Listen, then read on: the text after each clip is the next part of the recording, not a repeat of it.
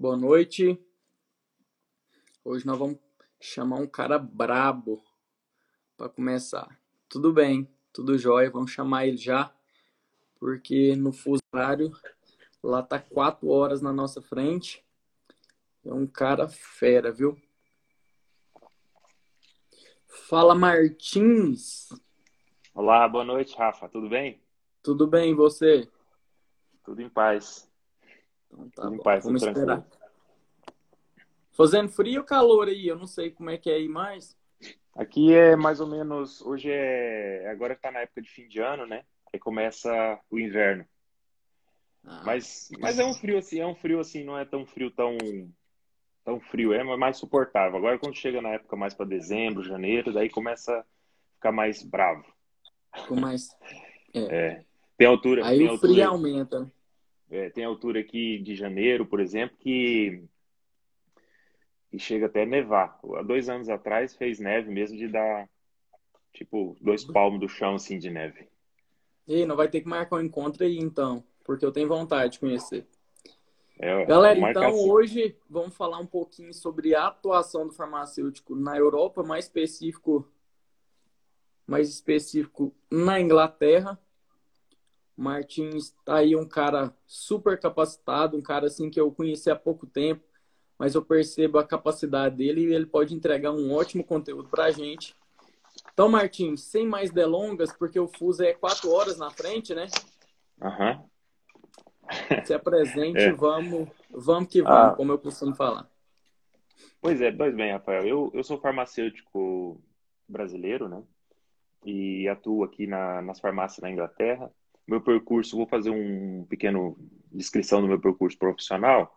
Eu, eu formei no Brasil em 2001 e quando foi é, em 2007 eu fui para Portugal, é, fiz as minhas equivalências lá em Portugal, que o processo de equivalência lá é me custou mais ou menos uns três anos e meio para poder fazer esse processo todo. E depois dessa altura eu fui para. Comecei a trabalhar em farmácias lá em Portugal também. Então, o meu período entre Brasil e Portugal foi: eu formei no Brasil, trabalhei durante 4, 5 anos no Brasil, fiz a equivalência em Portugal, trabalhei mais 4, 5 anos em Portugal, e depois vim para a Europa, vim aqui para a Inglaterra. Então, hoje exerço a profissão aqui e e tenho hoje, por exemplo, muita assim capacitação, experiência com, com o que, que a Inglaterra hoje aqui dá de ensinamento, né? Como você me contactou Uhum. para a gente poder compartilhar essa ideia aí com os Com farmacêuticos do certeza. Brasil, tentar poder passar um pouco como é que é a vida aqui de um farmacêutico, o que, um farmacêutico faz, o que, que ele, o que, quais são as suas principais responsabilidades e então é um prazer sempre estar cooperando aí Com com certeza. você, né? Mano, vou começar. Você falou, você já me deu um gatilho aí, você já me deu um gatilho para fazer uma pergunta. Qual que é a maior diferença que você observa do farmacêutico brasileiro, que você já atuou aqui no mercado também nosso, e Aham. o que você está atuando agora? Qual que é a maior diferença que você percebe? A a maior diferença é, são muitas as diferenças, né? É, a diferença maior, assim, gritante que a gente consegue observar hoje é em questão ao sistema, porque o sistema de saúde aqui ele é muito conectado. O médico, o enfermeiro, o, o fisioterapeuta, o farmacêutico, eles são todos conectados por um sistema único, que é um sistema único de saúde, de saúde que é o, o, o National Health Service, que eles chamam aqui de NHS. Esse sistema ele está todo interligado. Então, hoje em dia, por exemplo, toda a ficha de um paciente, todo o histórico de um paciente, ele está dentro desse sistema. Então, essa é uma grande diferença que eu vejo. Por exemplo, um farmacêutico aí no Brasil, talvez ele não tenha a opção hoje, por exemplo, de, de olhar, por exemplo, na hora que ele vai dispensar um medicamento dentro de uma farmácia, ele não tem acesso àquela ficha clínica do paciente. Ele não consegue ver o que, que o paciente tomou, o que, que o paciente deixou de tomar, quais são as alergias, qual o seu histórico de saúde. Eu acho que essa é a grande diferença hoje para você poder dar um, dar, por exemplo, para você poder usar melhor o seu, o seu profissionalismo. Quando você tem essas ferramentas, ele se torna muito mais fácil, entendeu?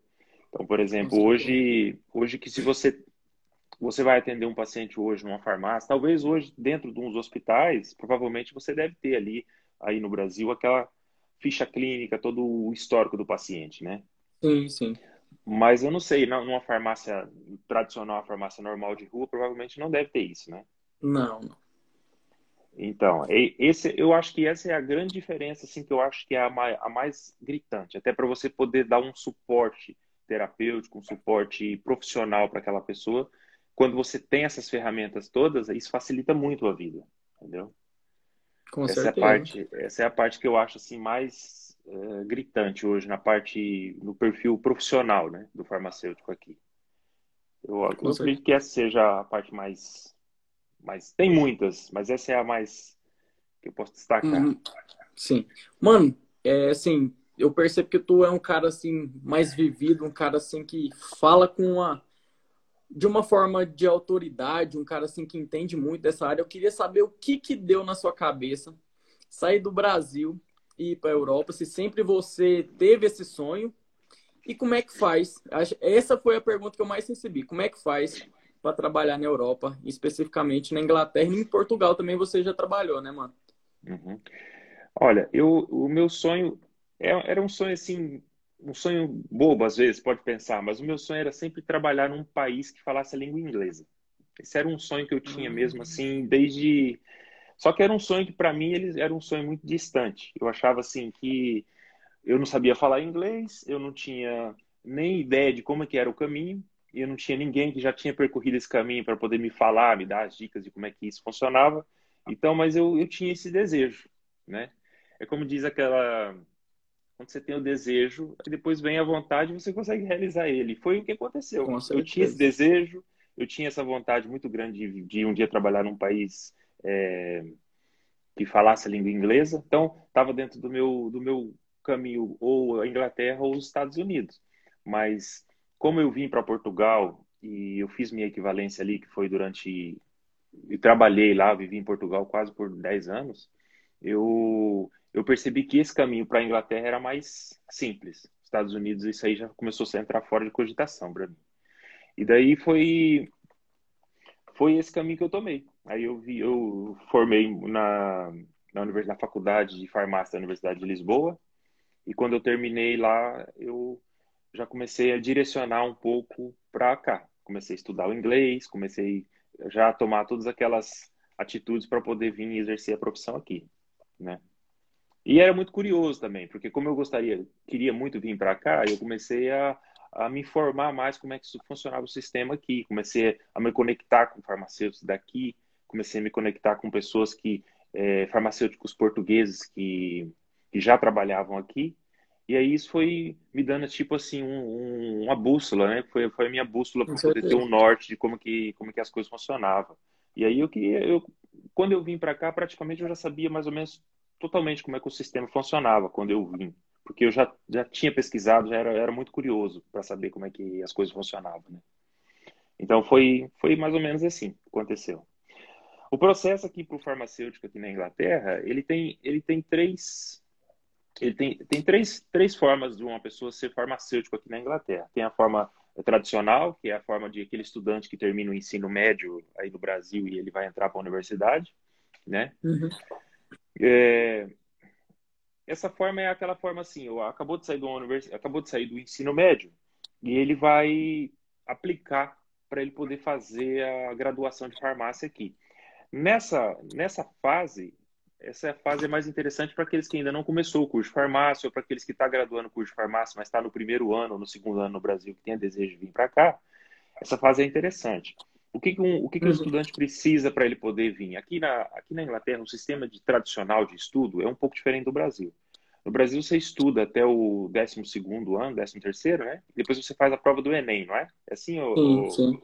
Sim, sim. Então, então, aqui é mais ou menos assim. Aqui a, a, o aluno estuda até o até quando ele tem 11 anos, ele vai até o nono ano. Depois ele faz até o décimo primeiro ano. No décimo primeiro ano ele faz uma prova, que é uma prova de acesso para ele entrar para um, como se fosse um segundo grau aí do Brasil antigamente, o ensino médio, né? Sim, sim. Só que para ele poder passar para esse ensino médio, ele tem que fazer uma prova que é o DCSI, que é uma prova de é uma prova para poder ver se ele está apto para ele poder entrar para um, uma pré-universidade. Uma, uma, uma, é. E o que acontece? Na hora que ele faz essa prova e ele entra para esse pré-estudo de universidade, aí quando ele passa nessa prova, que a pontuação mínima é 60% do, do, do, da média do que a prova do, da prova, né? Então, se a prova é 0 a 10, ele tem que tirar pelo menos 6. Quando ele entra nessa fase do DCSI, que ele passou pelo DCSI, ele vai fazer uma coisa que chama A-Levels. O A-Levels é, ele vai estudar só as três disciplinas básicas do curso que ele já escolheu. Então, quando ele tem 16 anos que ele vai fazer o A-Levels, ele já tem que ter em mente qual é a área que ele quer seguir. Se ele quer seguir para a área de saúde, geralmente ele vai fazer só química, biologia e, e, inglês, ou química, biologia e física, mas a química e biologia é obrigatória, ele tem que ter. Se torna mais direcionado, né, no caso.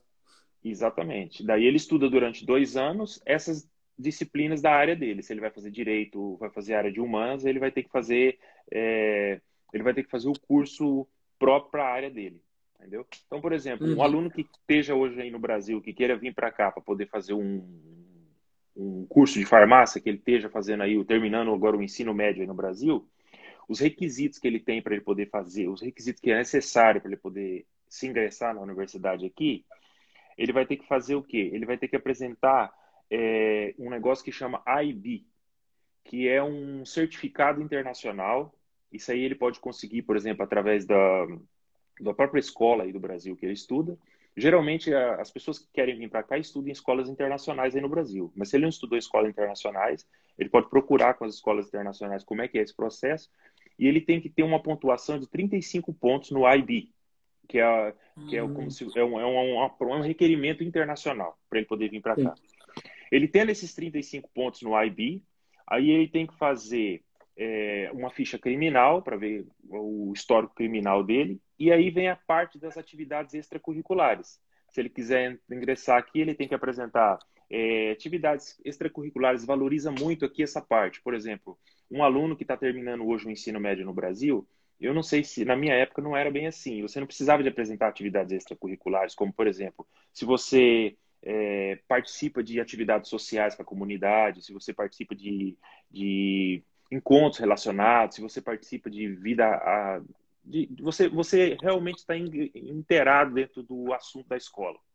Então, sim, aqui sim. eles valorizam muito aquela, aquelas crianças dinâmicas que estão tá participando dentro do, do processo da escola. Então, isso é uma coisa que valoriza muito.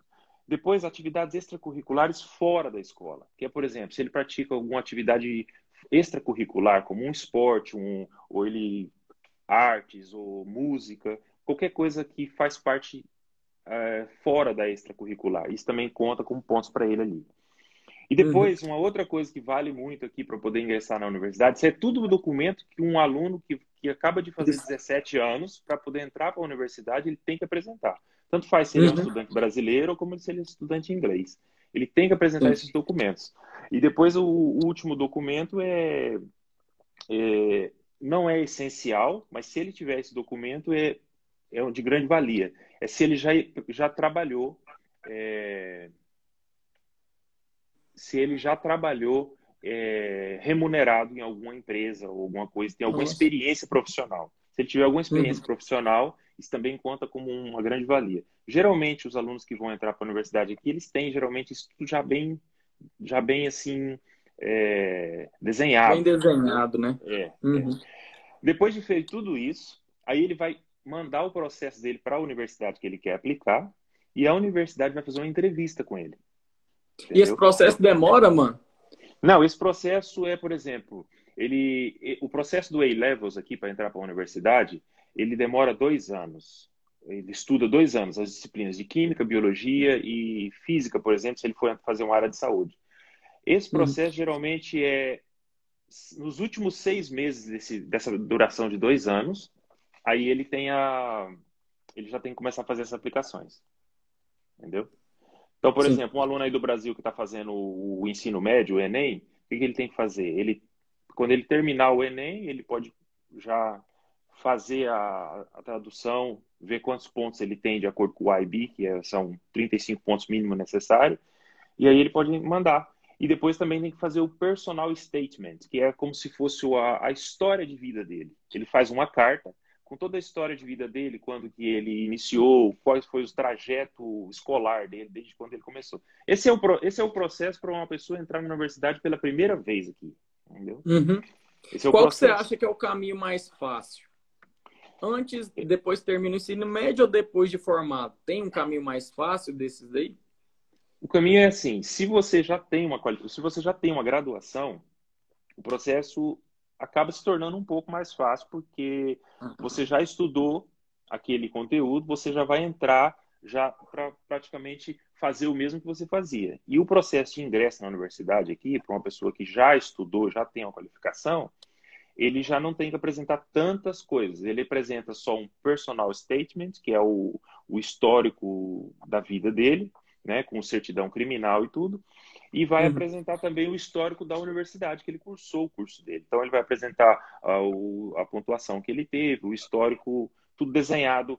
É aquela, coisa, quando você termina um curso superior, você tem todo o seu histórico, as disciplinas que você cursou, a quantidade de horas que você fez. Então, tudo isso a universidade quer saber. Ele quer saber quais são as horas, o curso que você fez. Então, essa, essa personal statement, mais a, essas atividades extracurriculares, é, também. Só que aí o processo, para quem já cursou, geralmente é mais simples.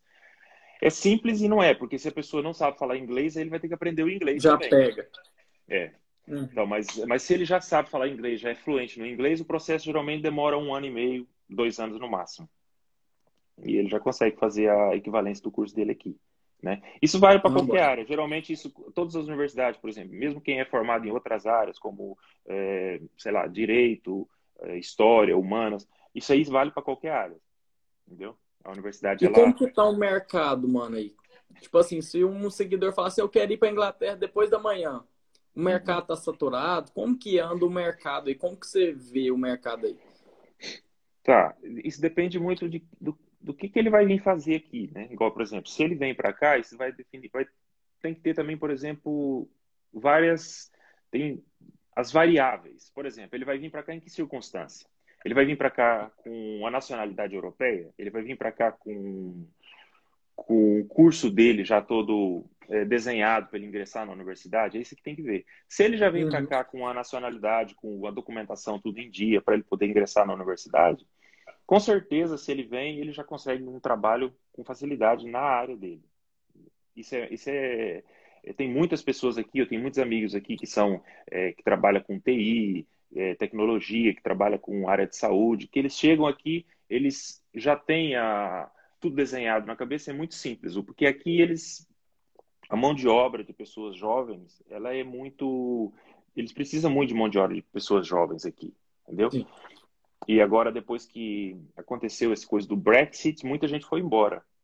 Mas, mesmo assim, eles precisam muito da mão de obra de pessoas que têm... Porque a população, a população aqui já é muito envelhecida, né? A população aqui, ela tem muitos jovens, mas ah, se for comparar com o Brasil, é a média expectativa de vida e a população é sempre mais envelhecida do que daí. Sim. Então, Uma, aí depois... Outra pergunta, desculpa sim, te sim. atrapalhar, outra pergunta. É, tu sempre trabalhou em farmácia comunitária, certo? Sim o que que tu analisa das outras áreas aí? Hospitalar, é, manipulação, que que você vê? E por que que você está nessa área em si? Essa então, área é uma que tem mais oportunidade? Como é que funciona? É assim, a, a, a área de farmácia aqui, ela é muito vasta. Ela tem a área da farmácia comunitária, mas ela também tem a área da farmácia farmacêutico hospitalar, farmacêutico de pesquisa, de indústria, é, para trabalhar no Exército, nas Forças Armadas, e tem um farmacêutico veterinário, que é uma coisa interessante também, que aqui tem um farmacêutico que ele forma pra, só para específico com a qualificação para trabalhar só com animais. Ele é um farmacêutico veterinário, Nossa. entendeu? Tem um farmacêutico Sim. prescritor, que é um farmacêutico que prescreve o medicamento. Então ele forma, faz a qualificação dele, depois ele faz uma especialização nessa área que ele quer seguir. Então, se ele é um farmacêutico prescritor, ele prescreve os medicamentos com exceção de alguns entendeu? Mas normalmente ele tem a capacidade de, ele trabalha geralmente nos centros de saúde, aqui para poder, é, isso aí funciona mais ou menos. Isso é uma coisa até interessante, por exemplo, se um dia isso é, vier a ser é, implementado um dia no Brasil, é, é uma coisa uhum. interessante porque isso tira um pouco daquela, daquela carga do médico. Porque, por exemplo, o farmacêutico prescritor, ele consegue tratar, só que ele tem a qualificação para isso, ele consegue é, tirar um pouco daquela sobrecarga que vem em cima do médico, por exemplo, nos postos de saúde. Casos simples, casos assim mais descomplicados, é o farmacêutico mesmo que atende, ele mesmo que prescreve o medicamento e ele mesmo que, que resolve a situação. Só que isso ele tem que ter um curso próprio, que é o curso de farmacêutico prescritor, entendeu? Não é e como que a população vê isso? Aqui no Brasil também a gente tem, né? A gente pode atuar como farmacêutico prescritor. Mas eu vejo que ninguém ainda acertou, sabe? Eu acho assim que tá difícil, difícil a aceitabilidade. Como que é visto aí esse farmacêutico prescritor? Ah, aqui, por exemplo, quando ele entra num, num posto de saúde para ser atendido, ele, aqui eu percebo que a população ela já, ela já, ela está habituada com esse sistema. Então, isso aí é para ela, a população ela não, ela não faz tanta, dif, de, é, de, como é que é, diferenciação entre um farmacêutico, um médico, um enfermeiro, um fisioterapeuta, porque eles todos trabalham em conjunto. Até porque, Isso por exemplo, entendeu? Como eles trabalham uhum. em conjunto, é uma coisa assim, é uma classe muito, todos ali eh, trabalham com abraçado, né? Então, é, eles é... estão alinhados para o bem-estar de fato do paciente, né, mano? Não tem briga de ego nem nada disso, né? Não, não existe isso, não. E, é, você falou isso. E, por exemplo, até porque esse farmacêutico prescritor, geralmente, ele é feito, depois que ele faz o curso dele, ele tem, ele passa por uma fase de um ano em treinamento em hospitais em, e, e, com os médicos que são os, os, chefes de equipe. Então ele faz um treinamento como se fosse uma residência médica, assim. Ele fica um ano trabalhando nos hospitais com, com os médicos, acompanhando diariamente como é que é o processo para você identificar é, coisas mais assim rotineiras do dia a dia, né? Então, ele é o farmacêutico prescritor aqui, ele passa por uma formação muito mais é, difícil do que o, o farmacêutico normal, né?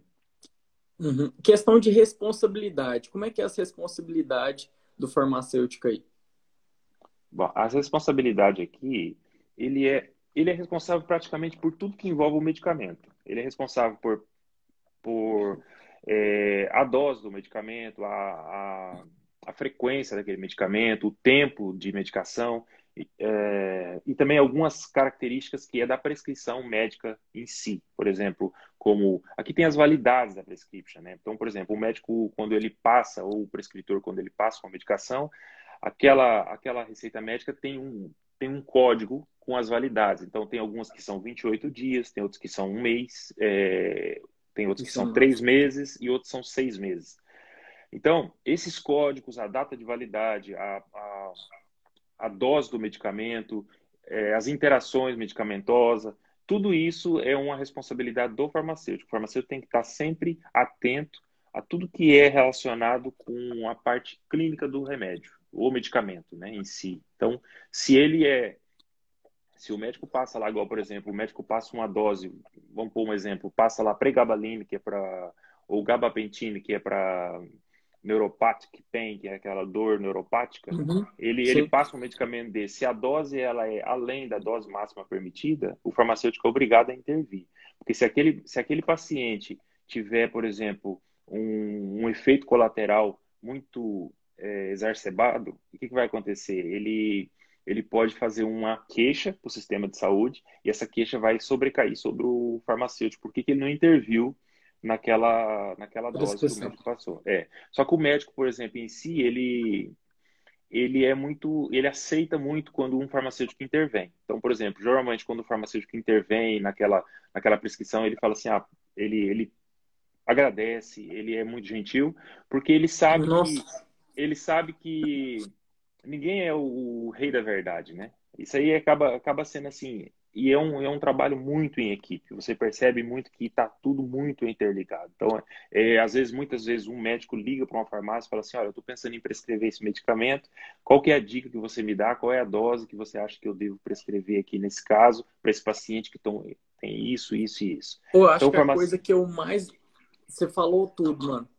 Uhum. Eu acho assim, a coisa que mais me impactou quando eu fui para a Europa foi isso. o trabalho em conjunto deles não tá nem aí para quem é o. Que em tese aqui no Brasil tem uns que fala de hierarquia, né, na profissão, na área da saúde, mas que lá não existe, né? Que lá não, né? Que aí não existe, né? Que todo mundo busca o benefício, o bem-estar do paciente, independente de eu sei mais que o outro, né? Isso daí, essa intervenção que você falou aí é algo assim que é, cara, é o que eu tento falar, que eu tento trazer isso, sabe? Do que eu vivenciei aí. Mesmo que seja difícil, né? Até a gente já tinha comentado, né? A gente dá um passo de cada vez, né? Mesmo que o passo seja pequeno, toda uhum. vez a gente tem que continuar caminhando, né? E isso daí é, é impactante, né, velho? Isso daí, se chegasse aqui, se fosse implantado mesmo em todas, todas as áreas, seria não é o benefício, não é nosso, né, como profissional, nem é pro nosso ego de farmacêutico ficar colado um com o outro, mas sim a população mesmo, né? É.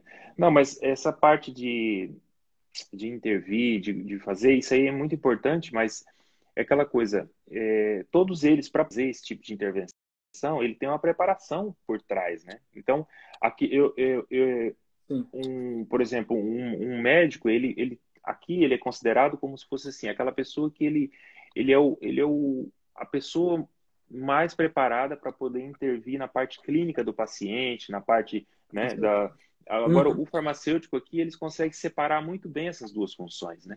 Então, a função, quando ela é qualquer coisa relacionada com a medicação, o, o próprio médico, ele, ele, ele não tem problema nenhum em ligar, em trocar ideias, então acontece Dialogar. muito de troca, é, troca de informações né, entre um farmacêutico, um médico, um farmacêutico, um enfermeiro, entendeu? Um enfermeiro, um fisioterapeuta. Essa troca de informações entre os profissionais de saúde aqui, ela é muito, ela é muito saudável e ela é muito intensa, entendeu? Isso acontece é, rotineiramente o dia a dia. Até porque a gente, por mais que a gente aprende, a gente nunca sabe tudo. A gente está sempre aprendendo, porque sempre coisas novas estão acontecendo, entendeu? Então, por exemplo, as interações medicamentosas, por exemplo, são coisas que é, são coisas que no dia a dia muitas interações que não foram descobertas que ainda não se não se sabe elas são descobertas às vezes no dia a dia né? Com então, certeza. coisas que acontecem tem já interações medicamentosas que já são conhecidas da população mas existem muitas interações que são no dia a dia da pessoa no dia a dia hoje que são elas são identificadas. Tanto é que existe hoje aqui um sistema na farmácia que ela é para poder realmente nessa parte da interação medicamentosa, eles, eles, eu não sei se aí no Brasil existe isso, você trabalhou na, agora mais recentemente na farmácia aí, aqui existe uma, uma ficha própria para quando você relata uma interação que aquela interação não está constando ainda no BNF, que é o British Nacional. Então, a gente relata aquela interação, manda, já insere aquela interação no sistema e, e aquela interação vai, vai já para o para o EMEA e para os órgãos que regulam os medicamentos. Uhum. Aqui também a gente consegue fazer. É, então. É... E é, é importante. E eu vejo é... pouca gente. Foi bom você ter falado. Porque assim, eu vejo pouca gente intervindo nisso. E assim, é, é, é super importante, né? Uhum. É muito importante porque acaba que, por exemplo, isso é uma, uma valia em coisas assim simples. Às vezes coisas assim que, por exemplo, você vai tomar um medicamento, tem pessoas que têm a tendência de falar assim, pô, eu vou tomar esse remédio com leite porque ele faz menos efeito, ele, ele agride menos o meu estômago, né? Hum. Essa, é uma, essa é uma coisa assim muito antiga aí, que as pessoas têm muito assim, aquela tendência, ah, vou tomar isso com eh, depois do alimento porque ele não vai prejudicar o meu estômago. Só que não são todos, né? Sim, assim, por exemplo, você sabe que existe classe de antibióticos que você não pode tomar com alimento, porque se você tomar ele com alimento, ele perde totalmente o efeito dele. Existe outros que tem que tomar com alimento, porque serve para proteção gástrica. Então, sim, essas sim. coisas simples, rotineiramente, é, é, a gente discute muito isso com os pacientes, discute isso muito no, no dia a dia da farmácia e, e vai, vai fazendo sempre com que o profissional seja mais reconhecido e as pessoas sejam mais satisfeitas também com o atendimento, com a forma como a gente aborda o paciente. Né? Com certeza. Mano, como é que como é que é o registro? Como é que funciona o registro? Que aqui é o CRF, né? Tu já sabe. Uhum, Mas sim. como que faz para me atuar aí? Como é que é essa questão de registro aí? Então, aqui para você se registrar, é, um profissional que já é qualificado aí no Brasil quer se registrar aqui, ele tem duas maneiras. Ele pode vir já com com o diploma dele, o certificado dele, o histórico, é, o histórico universitário que ele teve, todas as, as cadeiras, as disciplinas que ele cursou, e aí ele faz uhum. essa ele faz a submissão desse dessa dessa do diploma da, das cadeiras que ele cursou perante um órgão aqui que chama NARIC. É um órgão responsável por reconhecimento de cursos internacionais, entendeu? Depois que ele faz uhum. essa submissão pelo NARIC, esse órgão que é responsável pela pela submissão de, de diplomas de outros países, ele dá o parecer dele, dá o, o, aval dele, que realmente aquele curso ou ele é compatível ou ele, ou ele não é. Depois dessa, disso, você vai fazer o quê? Recebendo uma carta do NARIC que o seu curso ele é compatível com o curso é, inglês, você faz a sua inscrição perante o seu órgão regulador. Então, se é médico, vai fazer perante o, o, o GHC, que é o General Medical Council, GMC, ou se você é farmacêutico, o GPHC, se você é da área de direito, você faz na, no órgão de direito. Aí a, a própria, o próprio uh, classe representante da, da, profissão, no nosso caso, que é o, o, o GPHC, que é o General Pharmaceutical Council aqui, uhum. ele vai analisar esse documento se você é um farmacêutico fora da Europa, se você se qualificou fora da Europa, ele vai te encaminhar para uma universidade. Ele vai te encaminhar para uma universidade para você poder fazer, para a universidade, fazer uma avaliação e, e fazer você fazer algumas disciplinas que a universidade acha que faz parte de um currículo importante aqui. Geralmente isso você vai ter que estudar aí em volta de um ano, um ano e meio, para você conseguir. Depois desse um ano e meio, eles mandam você para uma fase de treinamento. Você geralmente fica, por exemplo, um ano e meio, dois, um ano e meio mais um ano de treinamento, dá uns dois anos e meio. Eu acho que é. Isso aí, se a pessoa já vem para cá com o inglês é... já na ponta da língua, né? É. Uhum. Entendeu? E a questão de, de adquisição de emprego, como é que funciona? É que nem no Brasil, chego numa farmácia, entrego meu currículo, eles me ligam e eu sou contratado? Qual Não, são as aqui... diferenças questão disso? Aqui existe essa maneira de você poder fazer uma aplicação para você trabalhar numa farmácia. Ou você pode fazer também, por exemplo, por. É, uh, através de agências. Você é o próprio, você é a própria companhia. Você, por exemplo, termina, é, você mesmo faz, você mesmo é o, o, o, profissional, como se fosse um autônomo, né? Você é o profissional uhum e você vai prestar serviço. Então, aqui tem muito casos, por exemplo, a farmácia fala assim, ó, eu preciso de um farmacêutico para amanhã. Então, ele publica naquele aplicativo, você está se inscrito ali naquele aplicativo e você é, aceita ou não aquele trabalho de acordo com a hora e de acordo com o pagamento. Então, no caso, seria tipo uma diária, no caso, né? É uma diária. Eles geralmente pagam a hora, mas eles colocam ali naquela, naquela oferta a quantidade de horas que vai ser naquele dia. A maioria dos farmacêuticos gosta de trabalhar por essa opção, porque ele tem liberdade, ele pode trabalhar o dia que ele quer. Com certeza. Entendeu? Ele, Parece um Uber, né? É, é igual o Uber. E tu paga ele... a taxa do aplicativo? Geralmente você paga uma taxa fixa anual para a agência. E a agência trata de fazer essa intermediação. Entendeu? Mano, o Guilherme fez uma pergunta aqui interessante, ó. Uhum. É, sobre realização de testes rápidos em drogaria. Como é que tá? Tem aí? Aqui está tendo uma inserção muito forte nesse teste rápido. Como é que funciona? Já tem muitos anos aí, como é que funciona? Sim, aqui faz. Aqui faz todos os testes. É... Só que aqui eles têm muita guidelines, é os protocolos para poder fazer as coisas, né? É tudo na base de protocolos. Mas assim, aqui, aqui é praticamente todos os testes é fei é, são feitos dentro da farmácia. Por exemplo, testes de, de glucose, é, é, colesterol, diabetes, é, triglicérides, é, vacina, teste para poder detectar se a pessoa tem algum tipo de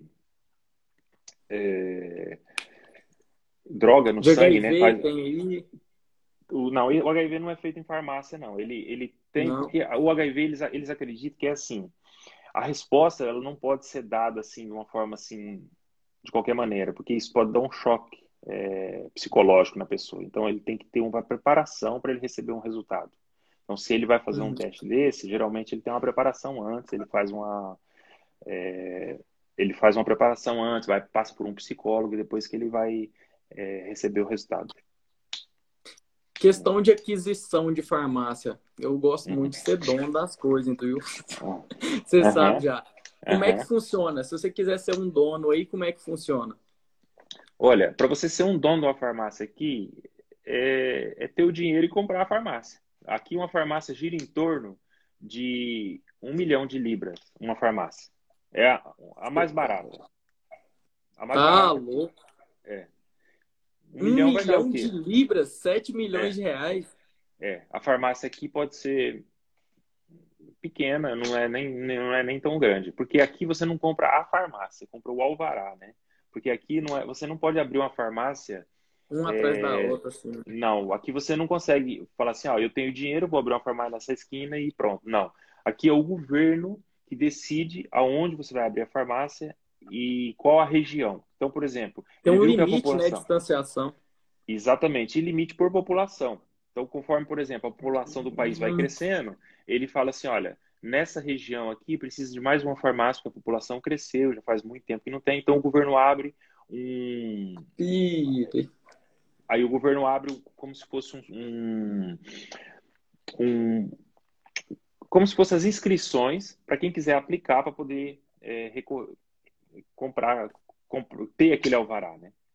Geralmente o alvará custa um milhão, não é nem a farmácia. Nossa senhora. É. Questão, mano, eu gostaria de entender como é a questão, como que vocês lidam com a questão de venda aí. Uhum. Porque aqui a nossa composição salarial, além do piso, lógico, a gente ganha comissão e essas coisas. Como que vocês veem esse processo de venda? Como que é aí?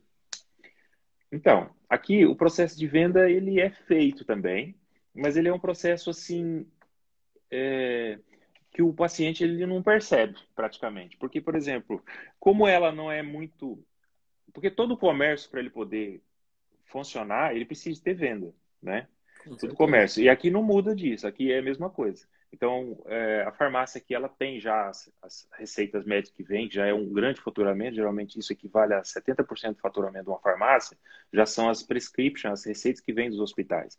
Mas também a farmácia aqui vende tudo. Uma farmácia aqui, ela vende, é, ela tem a parte do, a, que é de fora da farmácia, que ela vende tudo que você possa imaginar. Então, aqui hoje dentro de uma farmácia, só para você ter uma ideia assim, como se fosse parecida aí com o Brasil. Tem aquela parte que fica a seção de fora, que vende chocolate, bebida, é, perfume, é, fralda, uhum. tudo.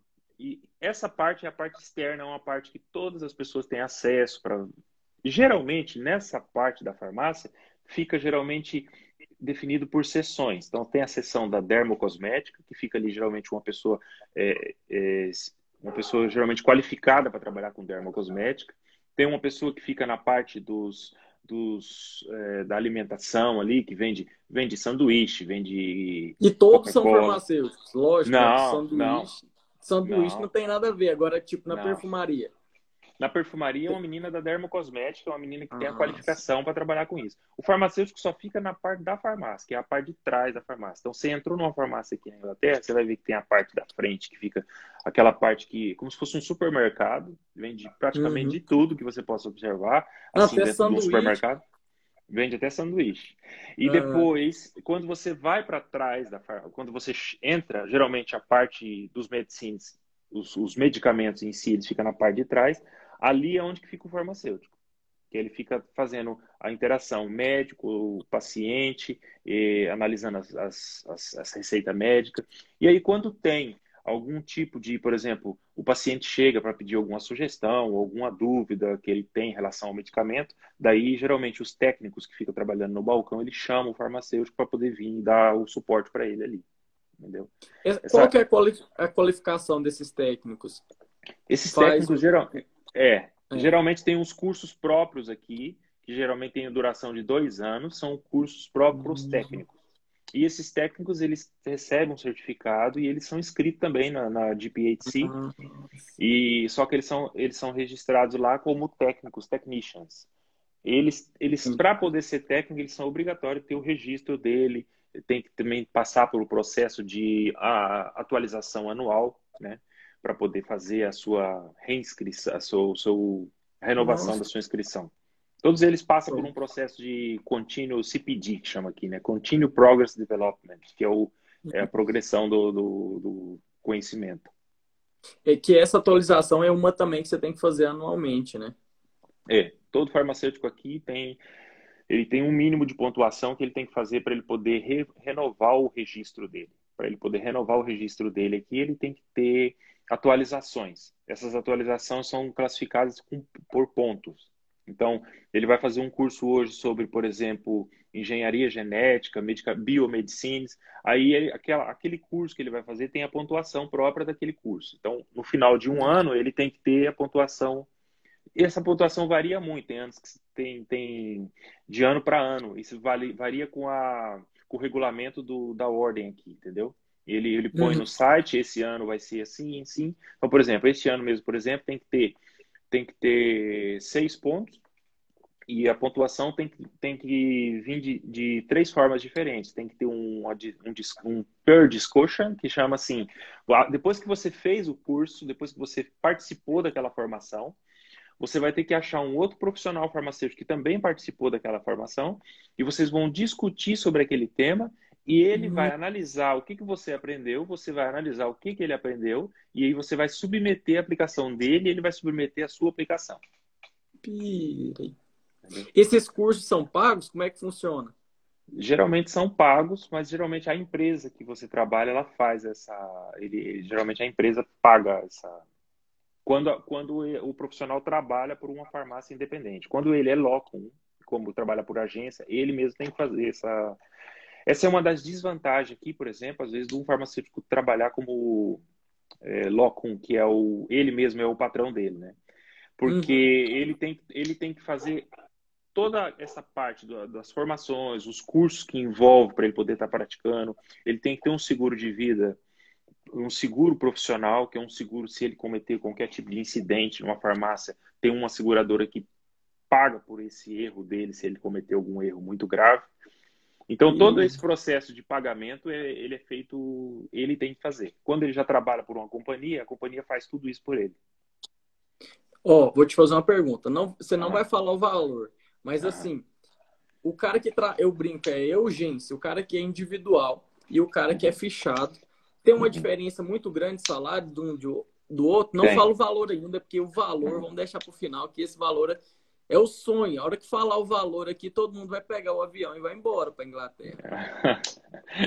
Não, tem, tem, tem, tem diferença. Tem Geralmente tem a diferença até porque esse que trabalha independente, ele tem que arcar com todas as despesas dele. Então, por exemplo, se ele vai se ele vai fazer os custos de atualização, ele tem que pagar os custos de atualização.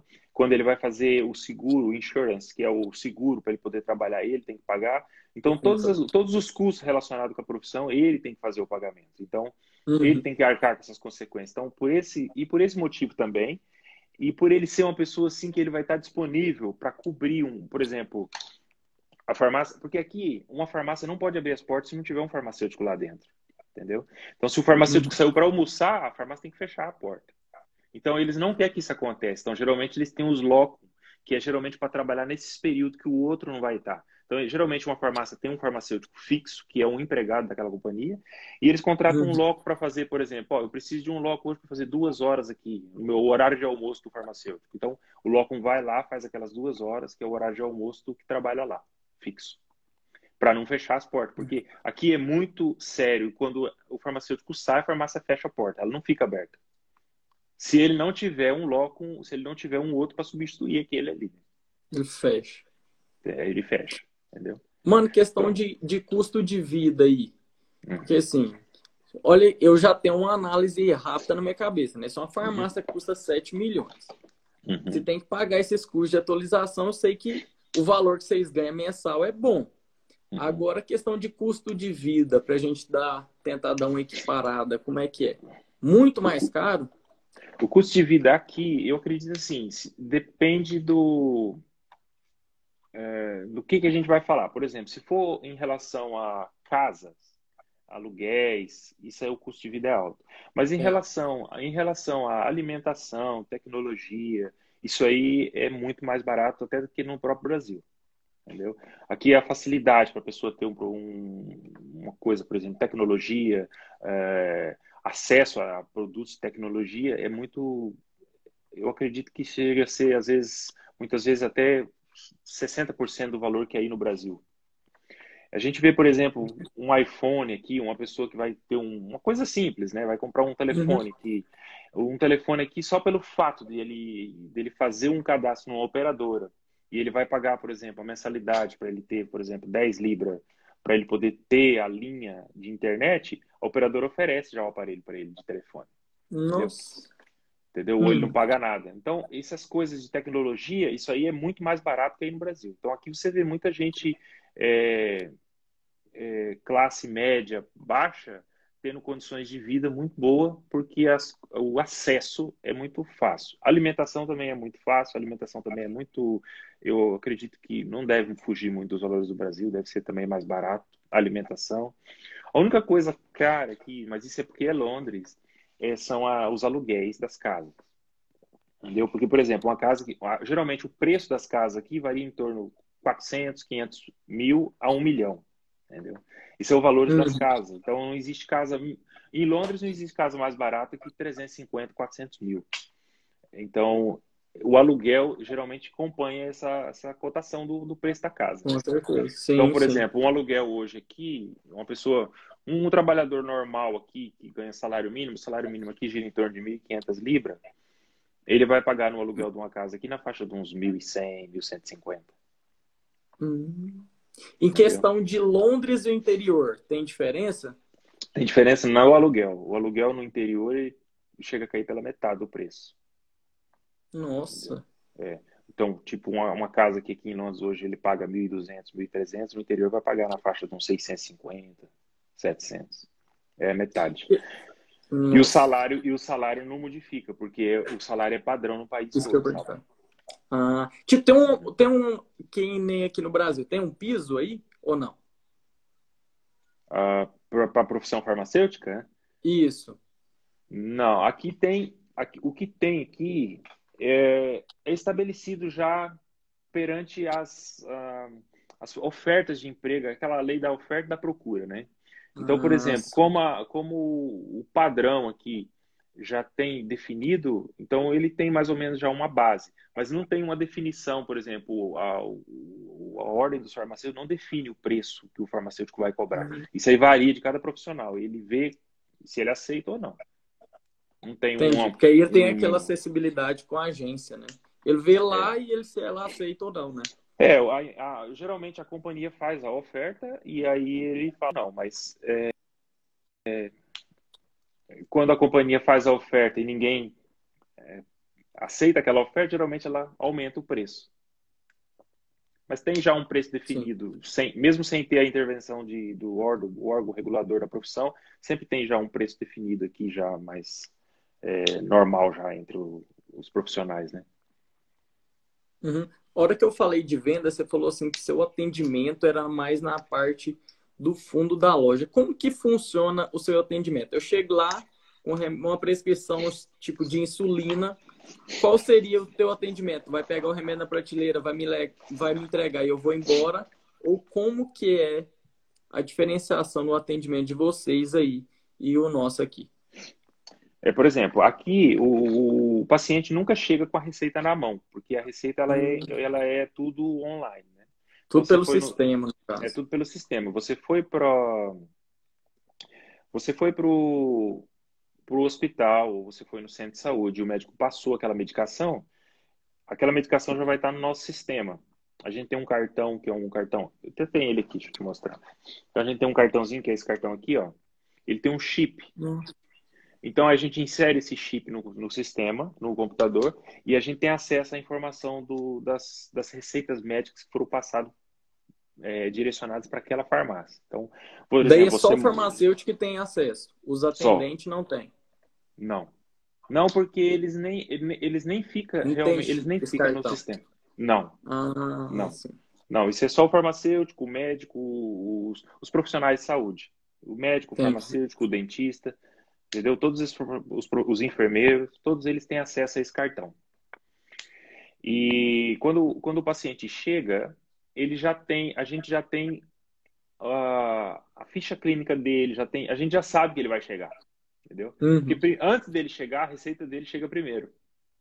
Uhum. Não, calma, só para me entender, o médico direciona onde que o cliente vai comprar o medicamento? Direciona porque o paciente fala onde que ele mora. Aí então pega ele... a farmácia mais próxima. Exatamente. Entendi. Exatamente. Porque aqui é dividido por, dividido por, por regiões, né? Por áreas. Sim. Entendeu? Não, aí nesse caso não tem mesmo, né? Uma certa competição por venda, porque aí tu vai. Onde que eu colocar a farmácia, os clientes vão ser os próximos dela, né? Vai. Por isso que aqui tem aquilo que eu disse: o, o governo libera o alvará para você comprar uma farmácia de acordo com a população. Ele viu que aquela farmácia está sendo muito sobrecarregada porque a população cresceu ele normalmente vai abrir a vaga para um novo alvará para aquela farmácia naquela região ali. Nossa, diferente demais, né?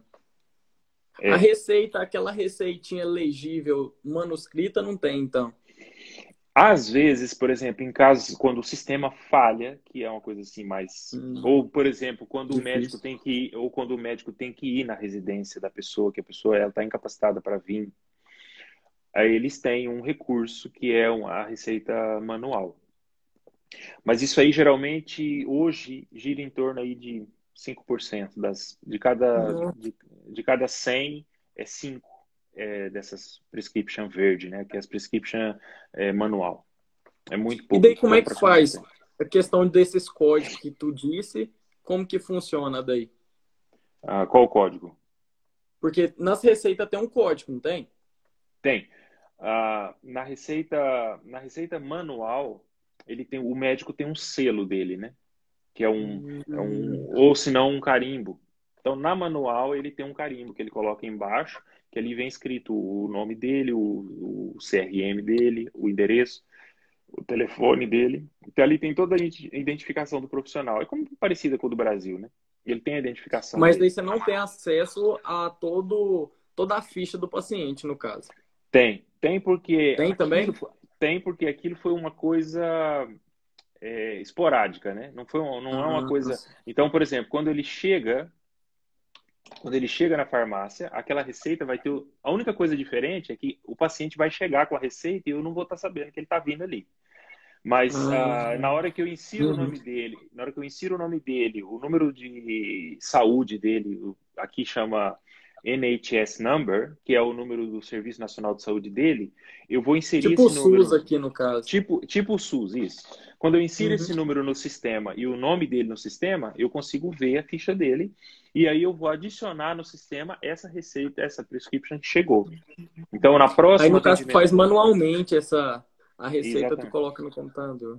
Exatamente. Aí a gente insere esse manual para que na próxima vez isso vai ter ali no sistema o, os dados dele, tudo o histórico, né? Porque o importante aqui é você ter o histórico do paciente, tudo que ele já utilizou, entendeu? Isso é o mais importante, é, é, é, o histórico, as interações de medicamento que ele já teve, as intolerâncias que ele tem. Então, tudo isso tem no sistema para todos ver, todos os profissionais de saúde que vão abordar ele. Então, por exemplo, uma pessoa que chega numa idade mais avançada vai passar por um processo de fisioterapia, ou vai passar por um processo de. É, ou vai, vai para um dentista, ou vai para sei lá, um enfermeiro, vai tomar conta dele, às vezes para fazer um care, que é um tratamento especial dos enfermeiros aqui. Todos esses profissionais de saúde têm acesso a essa informação, entendeu?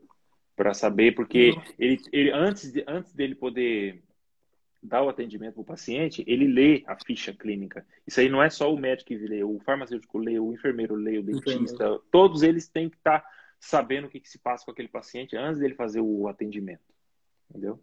Na nossa uhum. parte, é mais em questão. A gente foca mais na parte do medicamento. A gente foca mais assim na parte quais são as alergias que ele tem, quais foram as interações passadas que ele já teve, se ele é alérgico à amoxicilina ou alguma coisa assim relacionada com a parte do medicamento. Né? Mano, se eu sou brasileiro, chego, falo assim: ah, tô com uma dor de cabeça, eu entro na farmácia e quero um remédio. Como que uhum. funciona? Isso é interessante também.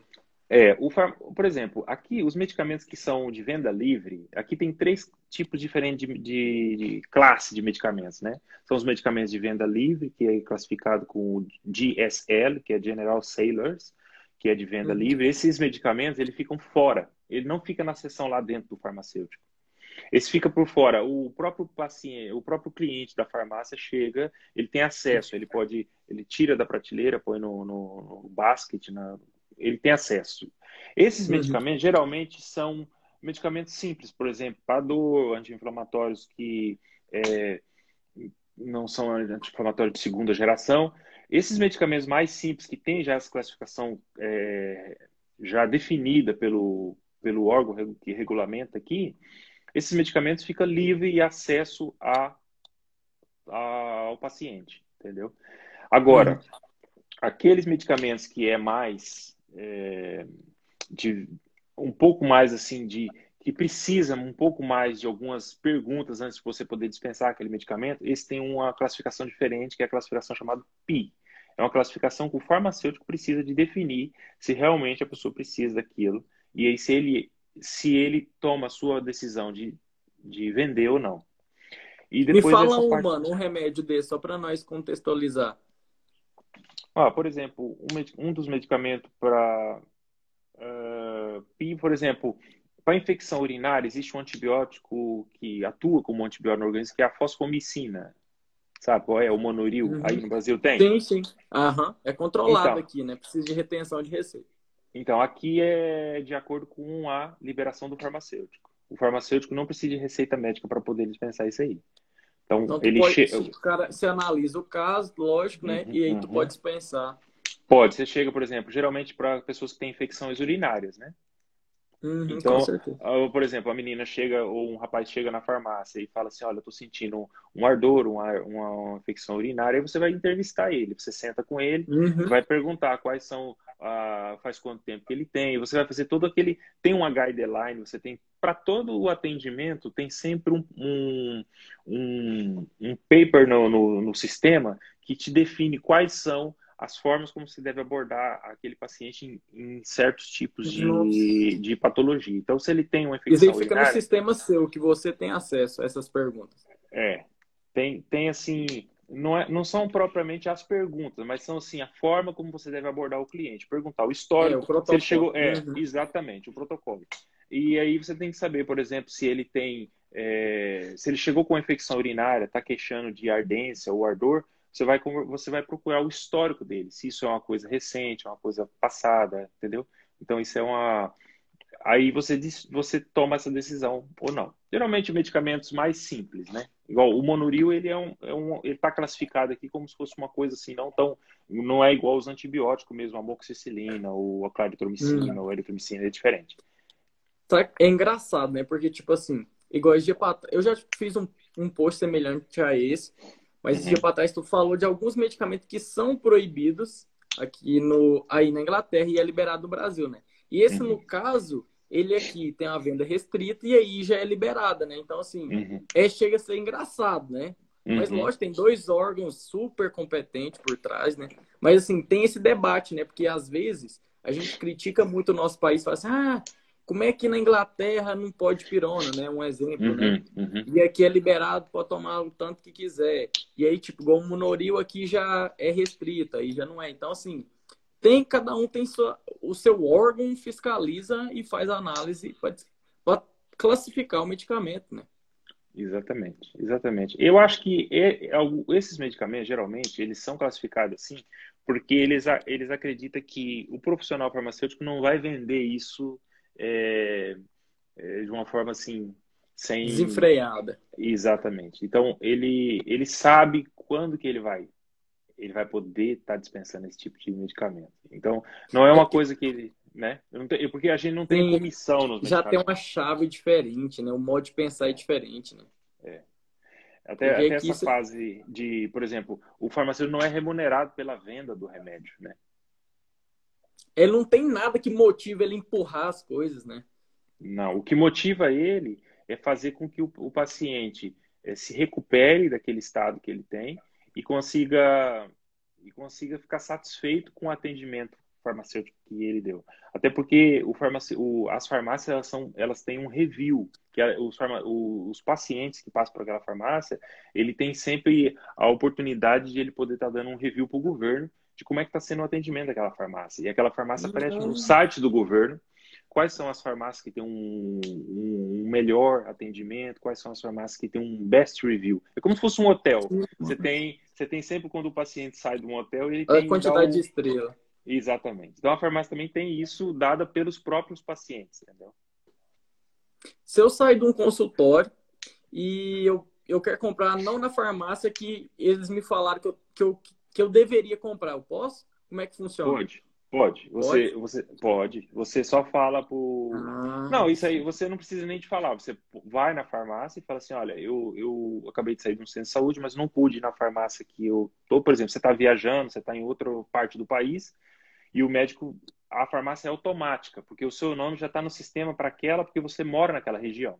Mas uhum. se você está viajando e você está num lugar, por exemplo, a 300 quilômetros de distância, você quando você vai na farmácia e fala assim, olha, a minha farmácia é lá, mas eu, mas eu acabei de sair do médico, ele me prescreveu um medicamento.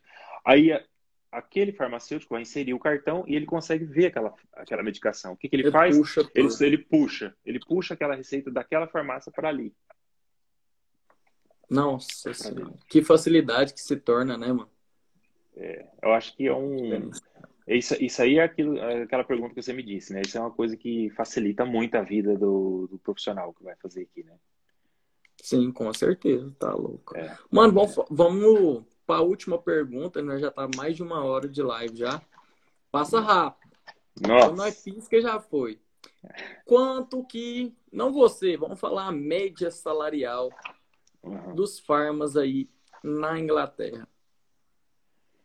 Olha, isso aí é como eu disse, cada farmacêutico tem o seu a sua qualificação, depende da área que ele atua. Se ele, se ele trabalha em farmácia se ele trabalha em farmácia de comunitária, farmácia de rua, ou se ele trabalha como um loco, é uma coisa. Se ele trabalha em hospital, né, é outra. É outra. Mas, por exemplo, um farmacêutico hoje que trabalha em farmácia comunitária, geralmente ele ganha na faixa de 45 mil, uh, uh, varia entre 45 mil a 70 mil anual. Nossa. Esse é o valor, hum. é, é a média. Se ele é um farmacêutico recém-formado, geralmente ele vai para os 45 mil. Se ele é um farmacêutico com mais experiência. Libras, mais... tu fala? Ou reais? Libra. Não, Libra, né? Libras. Isso vai dar o quê? Vai Convertendo para reais, dá os 300 mil. É. O, o, aquele farmacêutico que acabou, acabou de sair da universidade, ele ganha mais ou menos isso, uns 300 mil por ano. Quem quer ganhar 300 mil por ano aqui, hein? Tá louco. É um baita salário, né, mano? Mas a gente é. percebe. Tu fala uma coisa para mim que eu, que eu bato na tecla direto, que é a diferença de preço e valor. Uhum. Aí vocês são pagos pelo valor, né? Vocês uhum. geram valor para a população. E uhum. assim, quando a gente tira o foco do preço, foca no valor, isso daí é consequência. Isso uhum. daí, esse, esse valor salarial, quanto vocês recebem, é consequência do valor que vocês têm perante a sociedade. E é até engraçado, vou, vou, vou deixar você comentar a última coisa aqui, sobre o que tu me disse quando tu chegou no Brasil para ficar de férias. Foi uhum. Mato Grosso? Mato Grosso? Foi, né? foi, foi. E o cara te ofereceu qual salário? 5 mil. Não, o cara me ofereceu. Não. Ele me ofereceu o piso. Que era Isso. dois mil. Dois, dois mil e pouquinho. É, dois e pouquinho. E o que, que tu falou para ele? Eu falei para ele assim: olha, eu tô de férias aqui, vou passar aqui um, um período de seis meses. E. Só que para mim não ficar sem fazer nada, eu tava à procura de alguma coisa, mas esse salário aí realmente. Porque na realidade o que ele queria era. Ele estava abrindo uma nova farmácia numa cidade do interior do Mato Grosso do Sul. Uhum. E ele perguntou assim se ele estava à procura de novo profissional para poder abrir a farmácia, dar o treinamento para o pessoal que ia trabalhar. E ele queria que a farmácia deslanchasse, mas ele queria um profissional bom e um profissional que fosse barato, né? Pelo que eu percebi. Só que na hora que eu fui fazer essa entrevista com ele, eu falei assim: olha, se você quiser um profissional para poder treinar a sua equipe, para poder fazer um trabalho com que o seu negócio vai gerar valor, vai crescer e vai deslanchar, você precisa de pagar um profissional que realmente tem competência. O que eu posso garantir para você é que eu tenho competência e eu vou conseguir pôr esse pessoal para fazer um dos melhores serviços que você possa imaginar aqui dentro dessa farmácia sua. E aí foi quando ele disse: Mas então quanto você quer por esse serviço seu? Eu falei assim: Olha, para mim poder fazer esse trabalho para você, eu não vou ficar aqui muito tempo, porque eu moro na Inglaterra. Eu estou aqui só de férias, vou ficar aqui porque foi uma fase que eu precisei de passar no Brasil há um temporada por causa do, de documentações. É, porque a minha esposa e o meu filho eles estavam eles estavam sem o passaporte europeu. E esse processo para ele poder adquirir a nacionalidade estava é, demorando um pouco, e aí eu precisei de ficar seis meses aí no Brasil. Aí foi nesse período, falei, ah, para mim não ficar aqui sem fazer nada, eu vou procurar alguma coisa para me fazer. E foi quando foi essa entrevista. E aí, nessa entrevista, ele falou assim, então quanto que é o valor que você quer para você trabalhar? Eu falei assim, ah, eu quero 5 mil para me poder fazer esse trabalho para você. Ele passou dois dias, ele me ligou e falou assim, olha, eu, a gente conversou e a gente vai aceitar então essa proposta sua. E aceitou. E eu fiquei ali, dei um treinamento para o pessoal. Só que foi mesmo assim uma coisa é, interessante, porque é, as meninas que trabalhavam ali, elas vinham tudo de, de áreas que não tinha nada relacionado com farmácia. Então, por exemplo, uhum. é, uma trabalhava em loja de utilidades, outra trabalhava, é, vendia doce. Então, elas não trabalhavam Nossa. em farmácia. Então, elas vieram para farmácia. totalmente diferente. Totalmente. Então, aí o trabalho que eu tive que fazer com elas foi um trabalho assim, inclusive a farmácia ficou 15 dias fechada, só treinando, em treinamento com essas meninas para poder, quando abrir a farmácia, ela já está é, alinhada. É. Foi, cara, foi interessante. Cara, é muito massa escutar isso, porque eu vejo assim, ó. Eu vejo muita gente reclamando que eu não ganho piso. Uhum. Mas tu não ganha piso, aí eu brinco, né? Eu tenho uma frase que eu falo que a maioria das pessoas é que nem manga, as pessoas uhum. são comuns, né? A qualidade de manga, que é a manga comum, né? Para mim, a manga mais ruim, cheia de linha, para mim nem. Para mim, ela tem uma baixa qualidade. Então, uhum. o cara, quando ele não. Quando ele instala uma crença na cabeça dele que a venda é ruim, ele não consegue nem vender o serviço dele. Ele não uhum. vendendo o serviço dele, aí ele não vai para a área de valor, ele vai pelo preço. Foi uhum. o trabalho que tu fez. Tu mostrou valor pro cara, o cara uhum lógico que ele vai optar pelo valor, porque o tanto de coisa que você agregou na empresa dele. Agora, se você chega lá e fala assim, ah, é dois mil. Ah, dois mil eu não quero. Ah, dois mil tá bom para mim. Aí você vai, você vai ficar refém sempre da menor parte do mercado. Eu tenho outra frase, né? Eu até cheguei a comentar contigo, que eu, para mim, eu vejo três caminhos. Ou tu come a migalha do pão, ou você come o pão, ou você é o dono da padaria. Aí você que escolhe qual que é que você quer comer, né? Uhum. Eu prefiro ser o dono da padaria, né? Mas, lógico que a gente tem que respeitar a opinião de todo mundo. Só porque a gente tem que colaborar mais, a gente tem que ir mais, tirar essa parte de falar e agir mais pra gente trazer resultado, né? Isso daí é o que você trouxe pro cara. Eu hoje, porque eu tenho um, pro, eu tenho um projeto né, de abrir a primeira drogaria.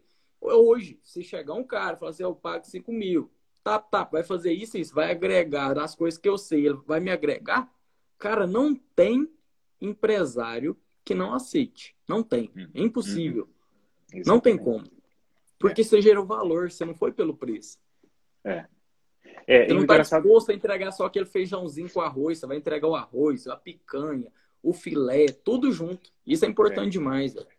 É, porque o, o profissional, o, o, dono de uma farmácia aí no Brasil, na hora que ele, na hora que ele vê que o profissional vai entrar ali, porque se ele é um farmacêutico que ele, ele tem o domínio do que ele faz, ele consequentemente ele vai, além de ele atender bem os pacientes, ele vai ele vai vender com consistência, né? Ele vai vender, aquele paciente vai se tornar um paciente muito satisfeito e vai voltar.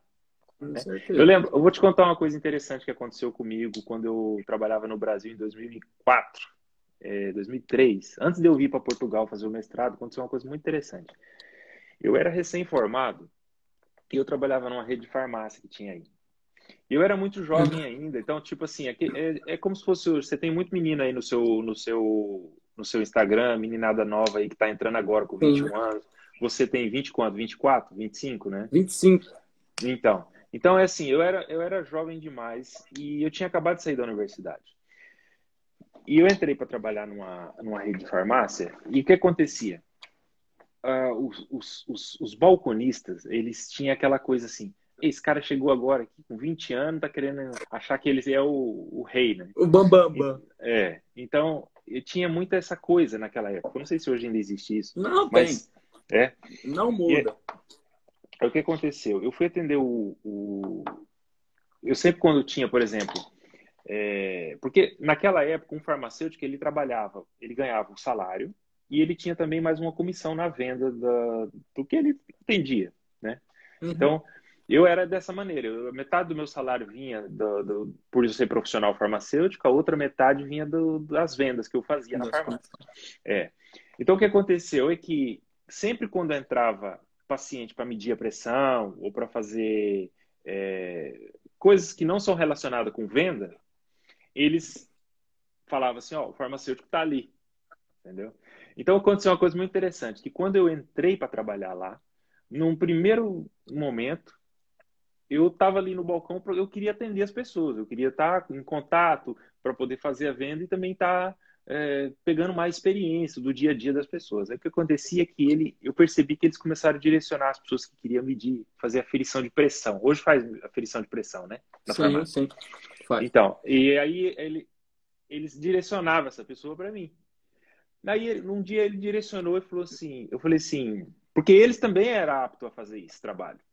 Não era só eu, eles também poderiam. Na hora que ele, no momento que ele deu um bom dia para o cliente dentro da farmácia, ele poderia levar aquele cliente para dentro e fazer.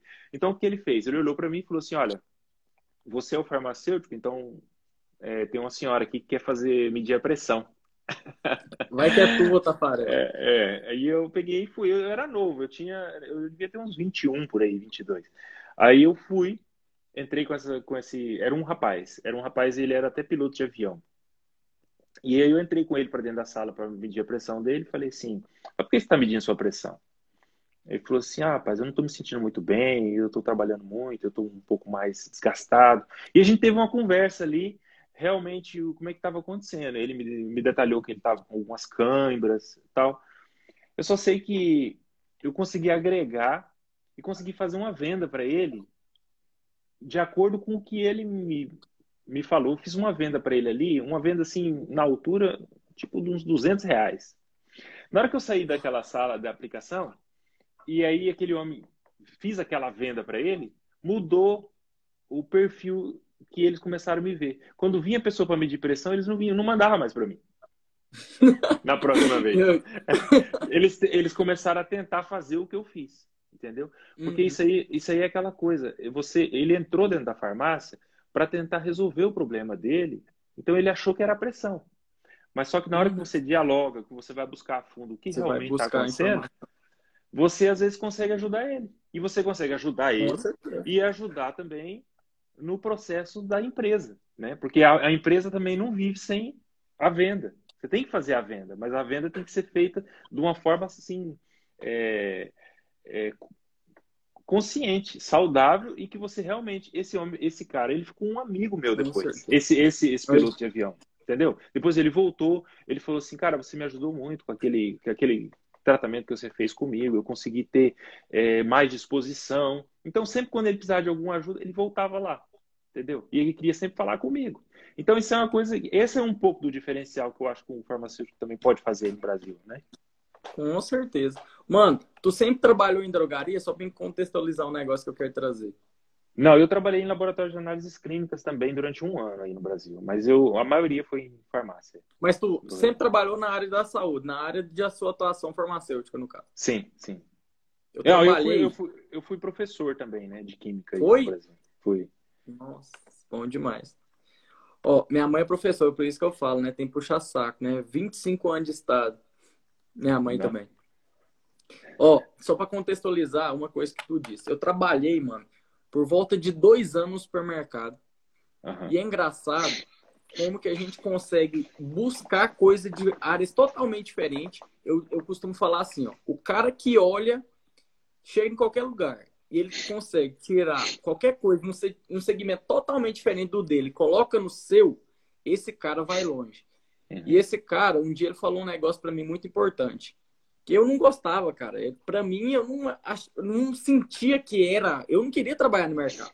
Mas uhum. você, a, a, nas, na vida você não faz tudo que você quer. Às vezes uhum. você tem que você tem que passar por uma fase que você tem todo dia você tem que ralar o, o queijo para depois você comer o pão de queijo, né? Uhum. Então assim, o cara falava uma frase para mim que eu sempre, toda vez que eu vou trabalhar diferente, eu já trabalhei em três drogarias diferentes, todas as drogarias eu falo isso e sempre que eu saio o povo lembra do que eu falei, então isso pode ser importante, eu vou trazer aqui. Uhum. A gente está trabalhando num lugar que a gente não gosta uhum. e a gente não quer desempenhar o melhor serviço que a gente poderia desempenhar. Uhum. Só porque quando tu faz isso, tu tá perdendo uma das maiores oportunidades que você tem na sua vida.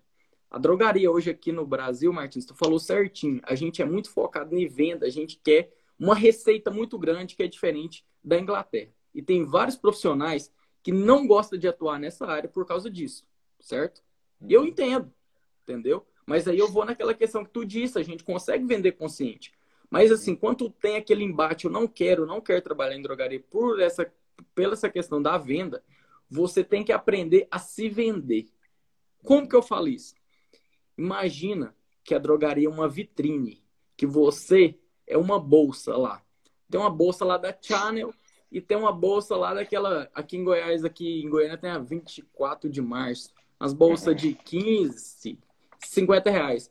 Uhum. O cara, quando ele trabalha numa área e ele não desempenha um bom papel, a chance dele ser vendido, de alguém comprar ele, é pequena demais. Uhum. Entendeu?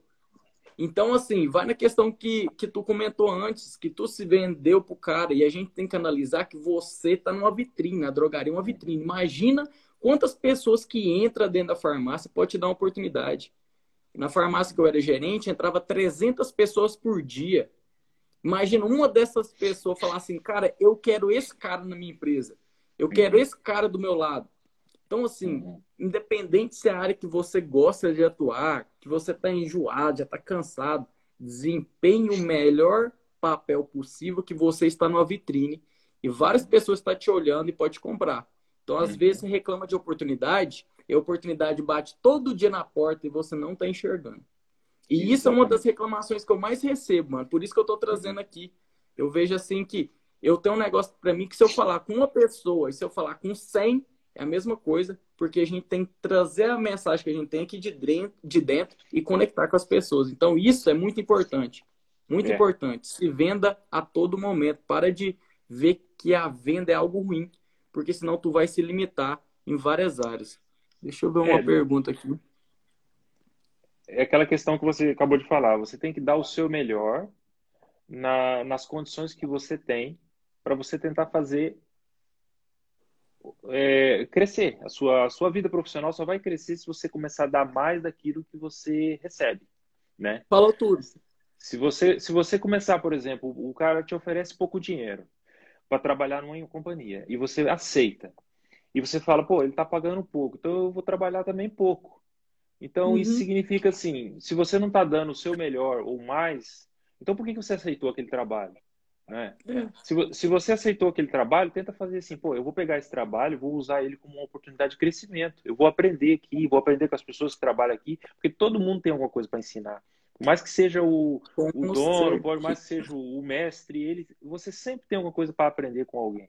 Então, naquela companhia que você vai começar a trabalhar, você vai ter coisas a aprender ali. Você vai falar, pô, eu vou dar o meu melhor, vou dar o meu melhor. E com certeza é o que você acabou de falar.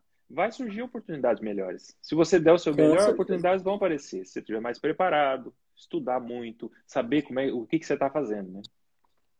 Com certeza. Eu costumo falar outra coisa também, que é assim, toda empresa que eu trabalhei era um trampolim. Eu dava um uhum. pulo, ia para o próximo nível. Dava um pulo, uhum. ia subindo. Até chegar onde que eu cheguei. E aí eu nem imagino aonde que eu posso chegar. Eu estou assim, uhum. no, embaixo. E eu já, já vejo tanto resultado com pouca idade, sabe? Eu acho assim que eu vejo vários colegas meus que não teve o desempenho. Aí eu venho e falo isso. Foi isso que aconteceu. Por isso que eu estou falando que eu vejo que a maioria da minha audiência é estudante. Então, se eles conseguirem tirar isso, perceber isso, a chance de obter sucesso no ramo farmacêutico é muito grande. É muito grande.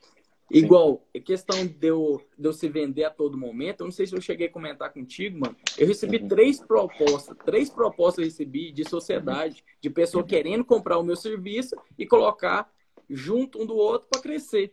Uhum. E aí, uhum. um, esse dia para trás, um cara me perguntou assim: Cara, como é que você consegue três sócios? Não tem uhum. sentido. Você era só uhum. um gerente. Eu falei assim: só não. Eu não era só um gerente, eu era o gerente, por isso que recebi várias outras oportunidades. Existe uma frase que é muito tocante. Se depois você pegar ela, assim, conectar na sua cabeça, sua vida transborda. Que é onde você gera interesse antes de ser interesseiro. Você uhum. quer que as pessoas investem em você, você quer uma melhor oportunidade de emprego, uhum. mas você gera interesse para o outro. Você agrega na vida do outro? Será? Então, assim, Exato. quando você começa a ter esses pilares desenhados na sua mente, o resultado vem. E o Martins é um cara aqui que tem isso desenhado. Na fala dele, vocês percebem o jeito que ele é. Mano, não vou tirar mais seu tempo, mais de quase uma hora e meia. Gostaria de agradecer muitos e muitos ensinamentos. Que essa virtude que tem, essa beleza do atendimento da Inglaterra, a gente consegue conseguir enraizar no nosso atendimento aqui no Brasil. E você sabe que o que, que você precisar de mim, eu tô aqui. Eu costumo falar que estamos juntos até depois do fim. Você é um cara fera, mano. Você vai obter muito sucesso ainda. Que Deus continue te abençoando. Muito obrigado por essa uma quase uma hora e meia conversando Não. aqui com nós. Não, eu que fico contente, Rafa, de poder estar tá ajudando assim e dando, porque eu imagino que se tivesse na, na, quando eu tiver, quando eu tinha a sua idade, tivesse uma pessoa para poder esclarecer e dar uma visão diferente do, do, como é que é o mundo, né? Igual uhum. é, muitas coisas você, eu posso aprender com você, você pode aprender comigo e isso é, isso é que faz, isso é que faz o, a profissão ela tem que estar unida, né? É aquela com história. É, o profissional, se ele tiver inteirado com os outros da, da própria classe profissional dele, ele vai longe. Porque se ele trocar informações, ele, ele começar a tentar e não achar que ele está sempre certo, achar que ele tá, achar que ele tem sempre para aprender, ele vai longe. Porque, igual, por exemplo, eu estou aqui hoje, já passei por, por, por, universidades lá em Portugal, passei aqui por universidade também em Manchester, fiz muitos cursos de atualizações aqui, mas ainda tem muito que aprender, entendeu? Com Muitas certeza. coisas. Então, é, é, isso aí faz parte. Eu acho que da forma que a gente pode cooperar com os farmacêuticos aí no Brasil, transmitindo um pouco do conhecimento que a gente já tem, se a gente puder ajudar e puder é, somar, isso já é gratificante para a gente. Eu que Nossa, agradeço hoje aí pela oportunidade sua aí, pela audiência sua, pelo pessoal seu. Com certeza depois esse pessoal vai, vai assistir esse vídeo e vai dar o feedback para você. Vai replicando. É. Tamo é. junto. É. Se precisar, tá nós tá colado. Abração. Tá bom. Valeu, muito Deus, obrigado, Rafael. Ótima madrugada, né? Já é quatro horas para frente aí. É, aqui Duas horas é... da manhã. Aqui é... Não, agora aqui é... é... porque no sábado teve uma alteração de fuso horário, né? Agora aqui é 1h23. Ah. Aí no Brasil não muda mais a hora, né? Não. Acho que, se eu não me engano, no, no Mato Grosso do Sul, Mato Grosso, acho que ainda altera. Tem um estado, se eu não estiver enganado, um ou dois, que ainda altera. O restante, não. Ficou normal. Ok. Ok, Rafael. Ok, muito obrigado. e vamos para cima. Amém. Vamos para cima. Obrigado. Falou, Valeu. Valeu.